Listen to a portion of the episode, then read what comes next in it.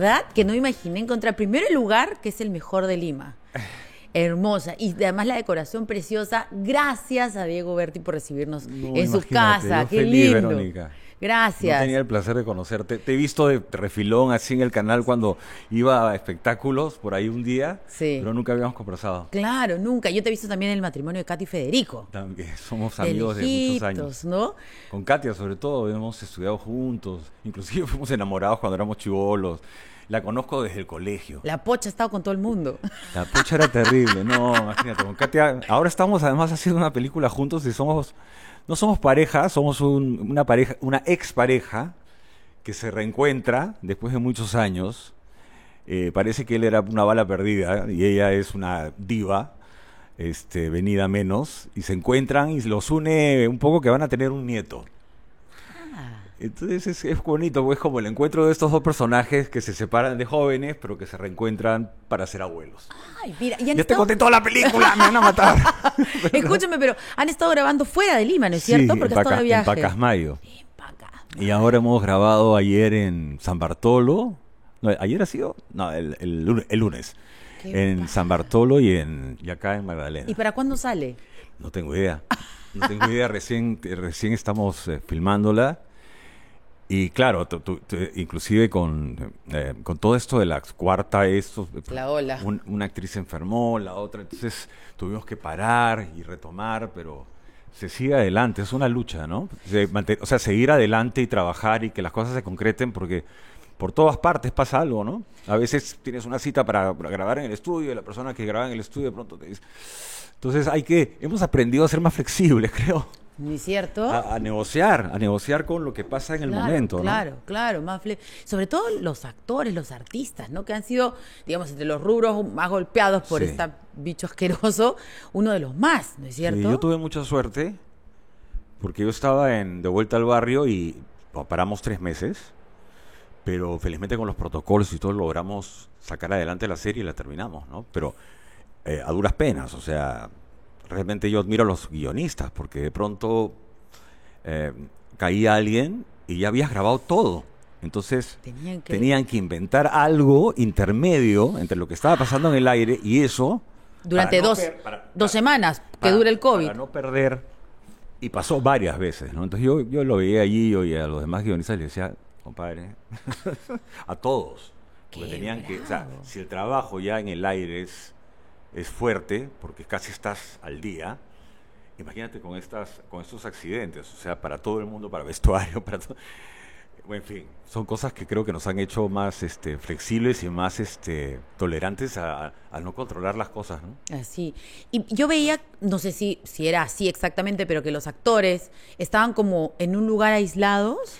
Los, O sea, los tuvieron tuvi- que. tuvieron que separar las producciones, pues para que, digamos, ya, si caía alguien en esa producción, no caían todos los demás. Claro, claro, claro. Pero, pero bueno, son cosas que hemos, ah, tú, tú también me contabas que has tenido que lidiar con muchas cosas y, y eso es así para todo el mundo. así ¿no? es, así es. Más tus cosas personales, más tus, ¿no? Lo que, lo que han padecido los chicos de no ir al colegio, en fin.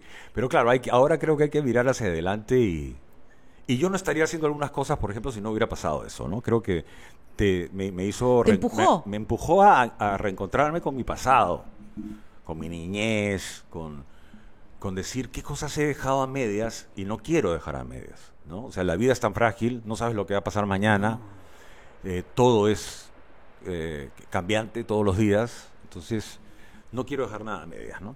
Y Por ahí vino mi regreso a la música. Claro, de todas maneras. Sí. Y, y además tu entrada a las redes sociales. Mi ¿Pueden entrada- creer que loca. no tenía ni, fe- ni Facebook? Ni siquiera tenía... Me vuelvo loca. yo tengo todas. comencé, comencé- sí, yo sé, y todo el mundo, ¿no? O sea, yo cuando veo así, ay, tengo seguidores, claro, están años, ¿no? Pero, pero fue muy bonito porque me, eh, me, me sirvió para valorar, a veces uno cuando está en el camino de la actuación es como, terminas algo y ya, pasó, inclusive, inclusive amistades, ¿no? Porque puedes trabajar afuera en un país y después de 10 meses de hacer una novela ya eres una familia, Sí. pero de ahí no nos vuelves a ver más De repente, ¿no? de Claro. repente. Hay otros con los que sí mantienes un- una relación, a veces relaciones de toda tu vida, ¿no? Como, como hablábamos de otros amigos, ¿no? Pero, pero nada, hay- este, eh, me hizo valorar trabajos que yo había dado por hechos o, y darme cuenta que de repente un personaje que para mí había sido un personaje más, para una persona había marcado algo y que tenía un vínculo contigo que yo ignoraba, ¿no? Entonces me pareció hasta responsable, ¿no? Qué bacán, eso es lo divertido de las redes sociales, porque hay mucha gente que también la critica, critica las redes y que no sé qué, pero tiene esta cosa maravillosa de la cercanía con la Y, gente. y de leer también qué es lo que le gusta de ti a la gente, qué es lo que, eh, no sé, qué, qué- qué es lo que hace contacto con ellos. ¿Y qué has descubierto? Mira, por ejemplo, he descubierto que, tengo- que tengo fans en partes del mundo que yo jamás me hubiera imaginado, ¿no? Porque, claro, uno no es consciente, pero las novelas de América se vieron en todo el mundo. Claro. Entonces, tengo unas fans italianas que son lo máximo, españolas, están al, al tanto de todo, este, En- o sea, de novelas de hace muchos de años. hace muchos años, pero de todo, porque siguen ahora las re- seguían las redes de esta chica que te contaba, que fue como una sorpresa en mi vida. Que tenía mucha información, Mucha sobre información, Diego o sea, Berti de todo lo que había Es hecho. que yo, yo no tenía nada, o sea, yo no guardo una foto. Entonces de pronto ver cosas, no sé, porque murió Ricardo Blume y me mandaron un montón de cosas, de recortes de periódicos, yo- que fue como también de, una- de alguna manera honrar ese vínculo, eh, compartirlo, contar anécdotas de las cosas que habíamos vivido. Eh, yo tuve mucha suerte, ¿no? Porque empecé con Catone, y de ahí pasé a ensayo con Ricardo Blume y con, con, con, este, Lucho Peirano. Después pasé a, a trabajar con Roberto Ángeles, todos Pancho Lombardi. tops. Entonces mi, mi, mi, mi carrera, en realidad yo no la aprendí en una universidad, ¿no? sino la aprendí en la cancha. ¿Y con quiénes, en la cancha. además? Claro, pero ¿cómo no tener un recuerdo de eso, por ejemplo? ¿no? Y, y a través de las redes conseguiste que te mandaran esta información. todo. O sea, yo le digo a, a esta chica Sandy, que es un amor, que me regaló esto, mira, por mi santo. Además, me manda regalos por mi santo en vivo. O sea, Ay, qué lindo. se, este, se, se toman el trabajo de esas, esas orquídeas, ponte, me las regaló el día, mi primer show en la estación, me llegó a la estación eso, de una chica en España, que se dio el trabajo de saber qué sería. Entonces, yo creo que Cuánto Pod- cariño, ¿no? podemos ser, claro, y en momentos de tu vida en la que estás de repente más frágil, más vulnerable, eso es como un decir, ah, carajo, algo vale lo que hago, ¿no? Vale la pena lo que hago. Entonces vol- volví como a mis inicios, ¿no? Me, me- me reencontré con imágenes, mi grupo, por ejemplo, que era con lo que yo había empezado, y de pronto nos, nos vol- volvimos a grabar, después de 35 años, 35 años. Una vida. Nos juntamos en un estudio, algunos no viven acá, grabaron sus cosas desde allá. Y grabamos un tema inédito, ahora hemos vuelto a grabar los buenos tiempos y estamos regrabando con un sonido, digamos, 2022, eh, las canciones de imágenes. Hemos tocado en el verano en Asia, fue un éxito.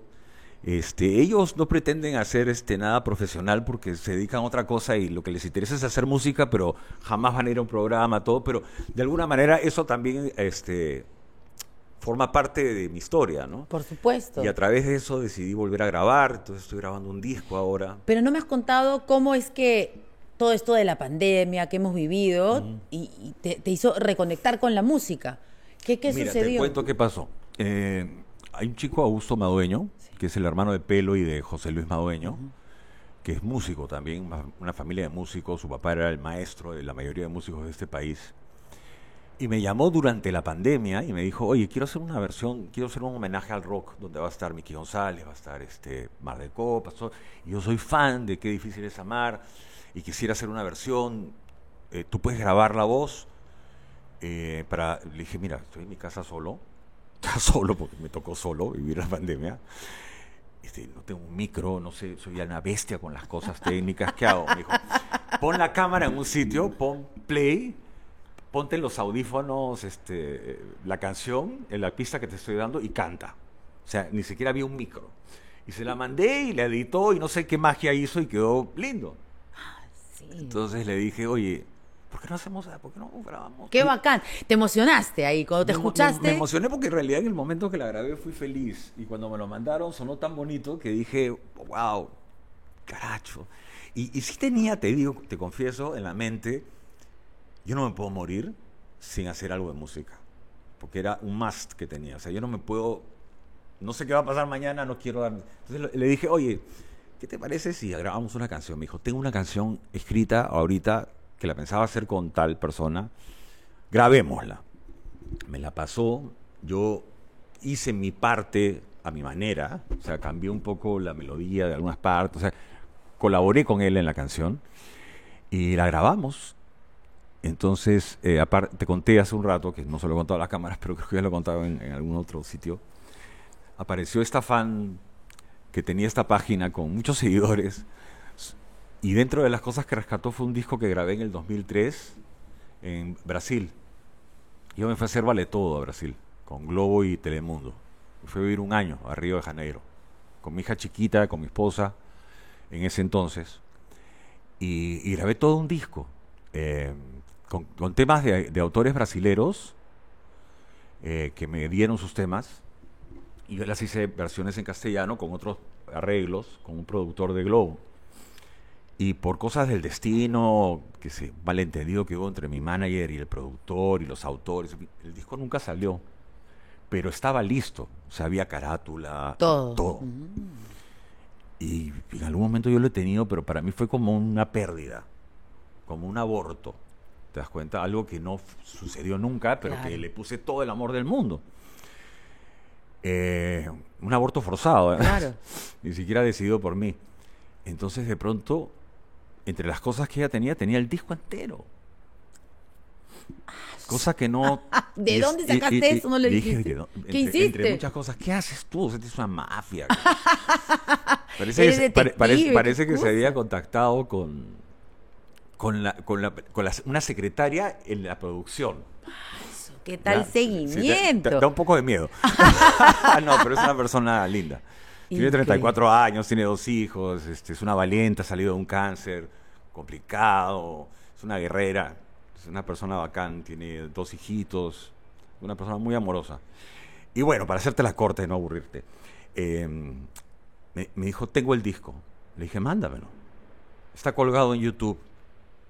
¿Qué cosa es eso? Dijiste. ¿Cómo hago para entrar? O, salgo corriendo de acá o, qué hago. Entonces, nada, escuché el disco. Y este, yo, por ejemplo, ni siquiera había grabado mi disco anterior en Spotify, no lo había colgado en Spotify, o sea, como que me reorganicé con la música. Y le digo a Manuel Garrido Leca y a, Augusto, que son productores, y le digo, ¿qué opinas de esto? Le digo, ¿qué opinas de este material? O sea, que ya suena un poco viejo, ¿no? Tenía un sonido así medio Luis Miguel, una onda que no es, no es mi onda, porque yo soy rockero siempre, ¿no? Pero me gusta el soul también, me gusta el, otros ritmos también. Entonces me dijeron, a mí me parece que es un material lindo, las canciones son eh, preciosas, siento que las letras son tú, porque me di el trabajo de seleccionar qué iba conmigo, ¿no? dije, ¿y qué pasa si regrabamos el disco?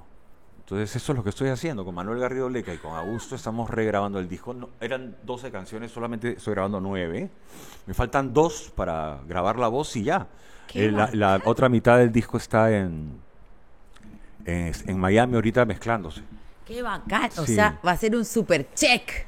es un super check y además este yo soy me gusta todo tipo de música, ¿no? Entonces, si bien de joven lo que tocaba era rock, eh, tengo varios, varias cosas que me gustan. Me gusta mucho el jazz, me gusta mucho mucho la música brasilera en sí, porque todo el tiempo que estuve allá eh, consumía todo, ¿no? ¿Y cuándo sale?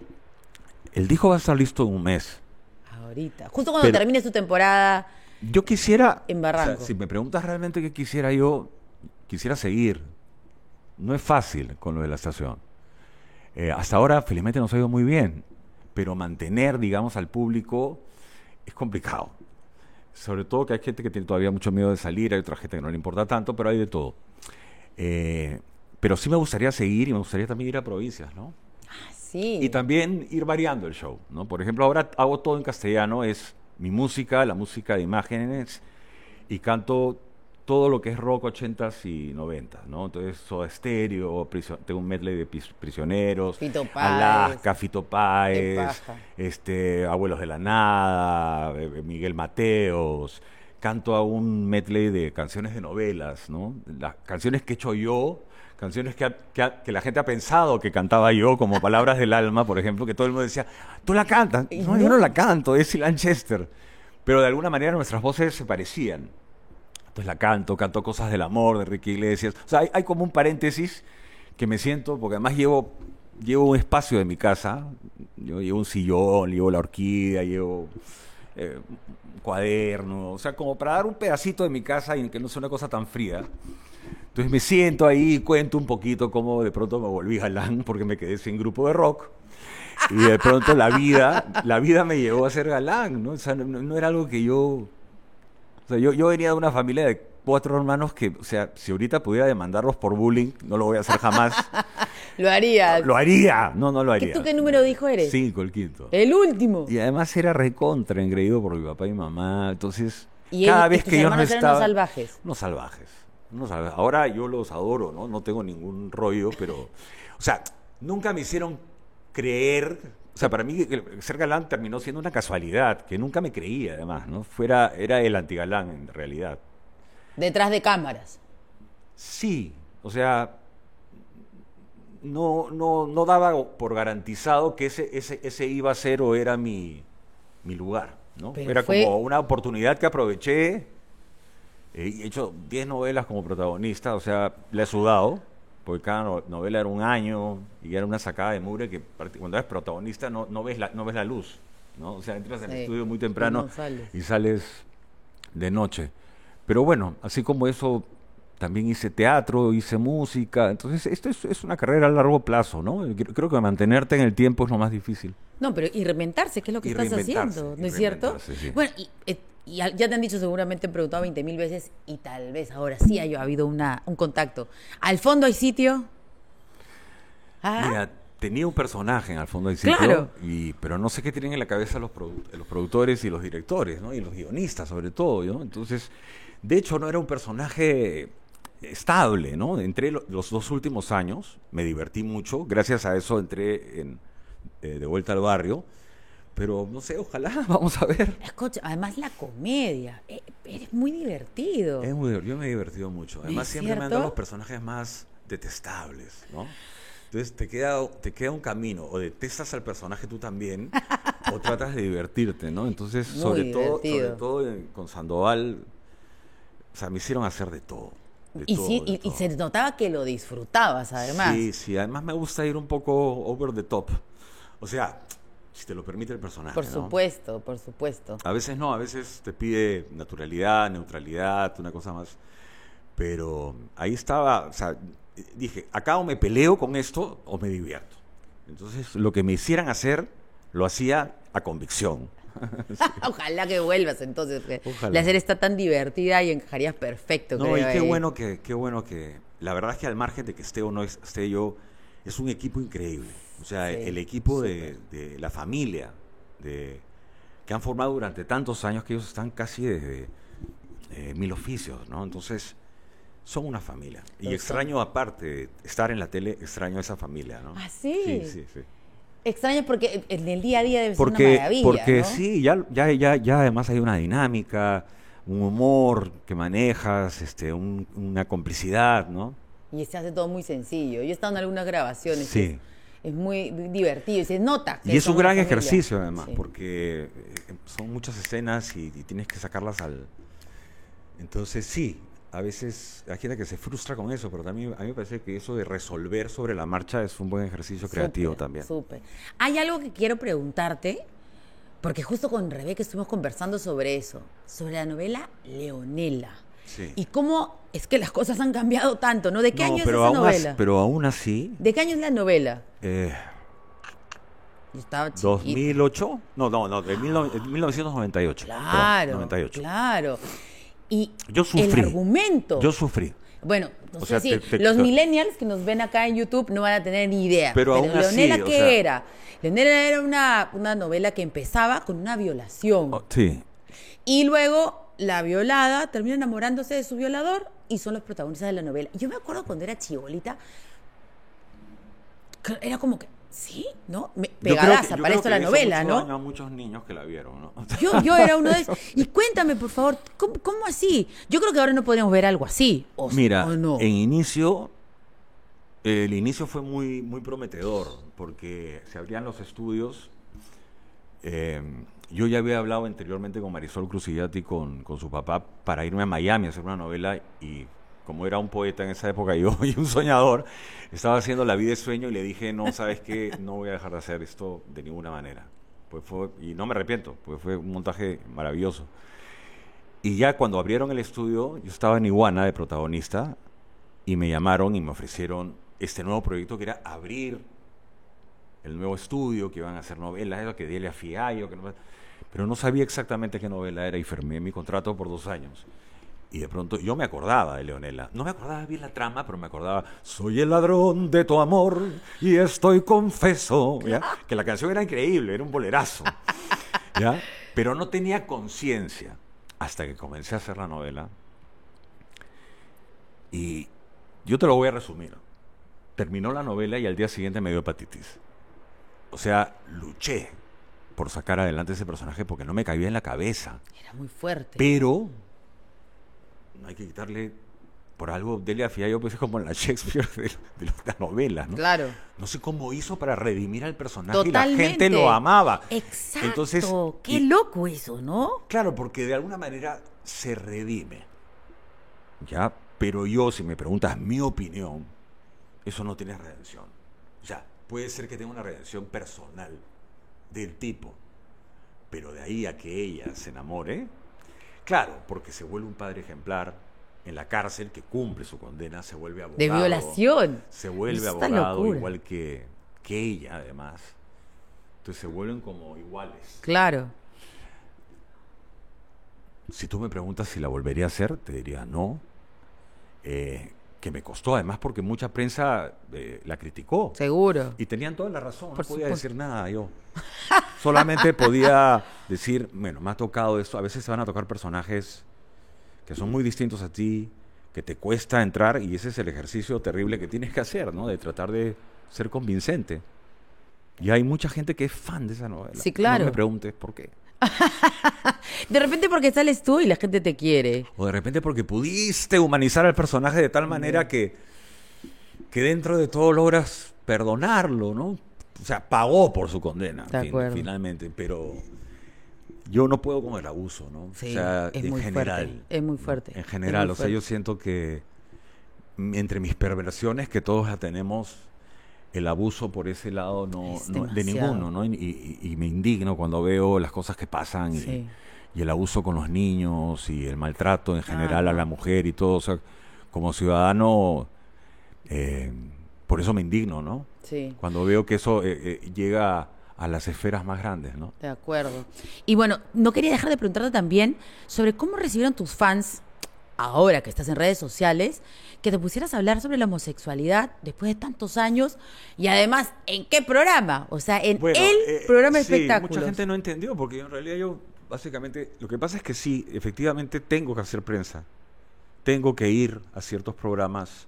No, no, está bien, está ¿no? perfecto, pero... pero, ¿por qué lo- sabía que la pregunta iba a ser inevitable. Ah, ¿no? sí. Sí.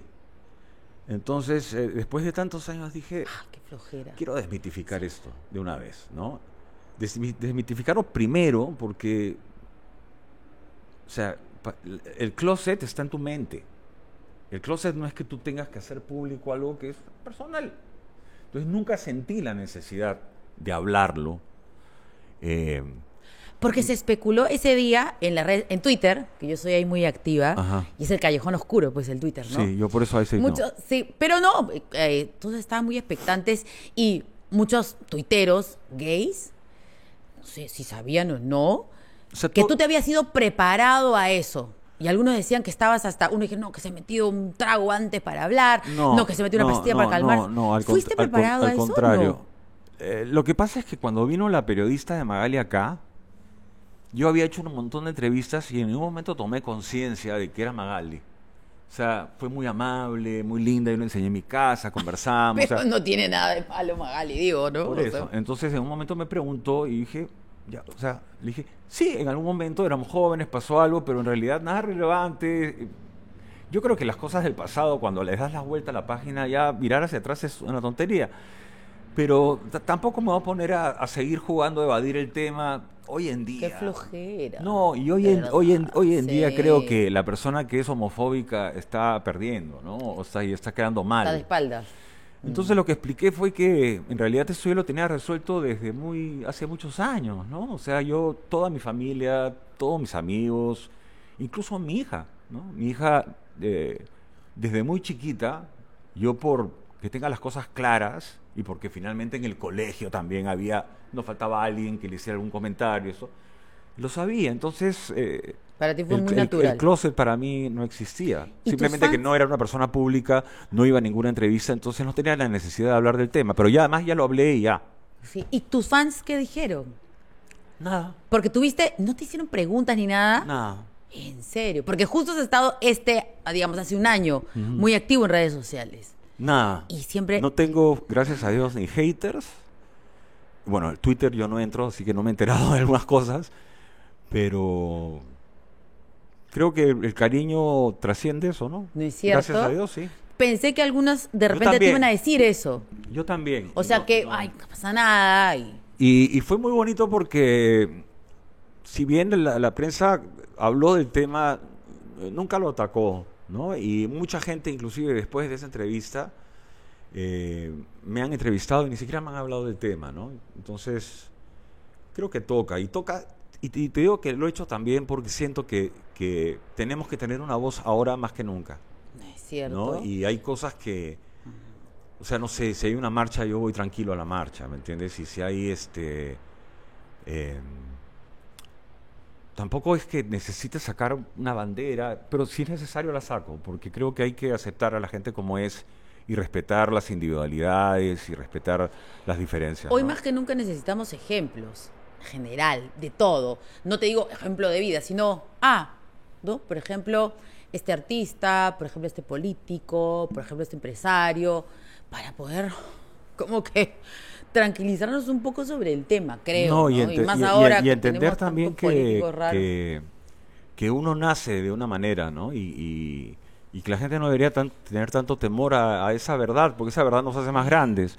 Y no es que uno se convierta por presión social, uno Ni contagio. ni contagio, ¿no? Entonces sí me parece importante hablar, ¿no? Eh, que hay muchos tabúes, ¿no? O sea, por ejemplo, que, que un seguro privado, por ejemplo, no pueda cubrirte de un tratamiento de VIH me parece un absurdo. Tienes que apelar a, a un servicio público y- o, tú, o tú privadamente hacerlo. Eh, eso es lo que tengo entendido. Cuando es una enfermedad que ni siquiera ya es mortal, ¿no? Y, es. y- y- y s- y además saber que tanta gente ha sufrido durante años de perder grandes amistades, grandes talentos que se han perdido por una actitud de sentir que eso era solo la pandemia es una muestra. O sea, era- fue una pandemia como esta, simplemente que entró por otro lado, ¿no? Pero morían niños y morían mujeres, entonces eh, creo que necesitamos e- e- esa voz tranquila de expresar quién eres y qué quieres y qué te gusta, para también liberar un poco a, a mucha gente que sufre mucho, ¿no? ¿De acuerdo? Es como una pf, válvula de escape, hizo ayuda. Sí, Por supuesto. sí, y dices, bueno, si él lo ha pasado y, y está ahí, Exactamente. yo también y es puedo. feliz. Sí. Que es lo más importante, ¿no? sí, yo creo que ahora la gente valora, dentro de tanta mentira y tanta eso, eso. La transparencia. Sí, pero como te digo, no fue una estrategia, fue una cosa que se dio y dije, no Ya. tengo nada que ocultar. Ya para ir terminando, ¿te animas a cantar? Porque yo dije... Me vas a hacer cantar. No, pero acabas de hacer por lo de Leonela, la canción. La ¿Qué es tu canción. favorita? ¿Cuál es tu canción favorita de- del show? Porque justo La Linares se estrena todos los jueves a las 8 de la noche. Y justo a las 8 y media de la noche ustedes van El a poder 4, estar... sí, vamos a estar es, todos los jueves de agosto en la estación. Mira, en realidad me gustan todas las canciones que cantamos, por eso las hemos escogido. Hay, hay canciones que la gente delira, como El amor después del amor. El amor después del amor, por ejemplo. Ajá. Y además la letra, pucha, tiene un contenido que, que me encanta, ¿no? Este, nadie puede decirme quién soy, ¿no? Yo lo sé, o sea, la- las letras de los 80 y 90 no son las letras de ahora, No lo son. no lo son. Entonces me gusta mucho la de Alaska, A ver. Ni tú ni nadie. Pues ya huele un cachito, ya para terminar la Linares, pues. No, ¿Cómo es el coro? Este. ¿Dónde fue nuestro amor sin solución? ¿Fuiste tú el culpable o lo fui yo? Ni tú ni nadie, nadie puede cambiarme. Mil campanas suenan en mi corazón. Qué difícil es pedir perdón. Ni tú ni nadie, nadie puede cambiarme. ¡Bravo! Y es muy ¡Uh, gracioso, por- y- y es muy gracioso porque la gente, ah, tenemos, tenemos que cortar. La gente canta mucho conmigo, Claro. porque todas son canciones. Entonces Son hermosas. entonces Yo no me atreví ni siquiera a decir nada porque canto horrible. Entonces íbamos a lograr No, este no. maravilloso este, y, y espontáneo, además, canto que, que nos has ofrecido. No, es una, es una cosita. Gracias. Gracias por recibirnos. Gracias por, por esta este, amena ¿Puedo conversación. mandar un cherry o no? Por favor. Nada, que las quieras. entradas están a la venta en Teleticket de Wong y Metro. Este, así que no se la pierdan. De verdad que la pasamos muy lindo. Por favor, tus redes. Y mis redes, Diego Bertibé. Muy bien, entonces ahí lo encontramos. Suscríbanse a la Linares, denle clic también a las notificaciones. Muchas gracias. Chao. Gracias. Gracias a ti.